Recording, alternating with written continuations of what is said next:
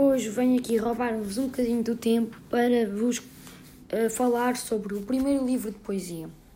O primeiro livro de poesia é um livro que eu já li, que são vários poemas selecionados por uma autora uh, que um, selecionou só poemas de autores lusófonos. Esse livro era muito interessante, eu lia em todos os bocadinhos que tinha. Uh, por exemplo, uh, antes de ir para a cama, nos intervalos, é um livro muito interessante que dá vontade de ler. É um livro simples, fácil de ler, ou seja, adaptado a qualquer pessoa.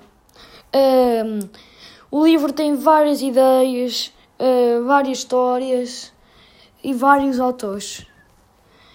Então, esta é a minha opinião.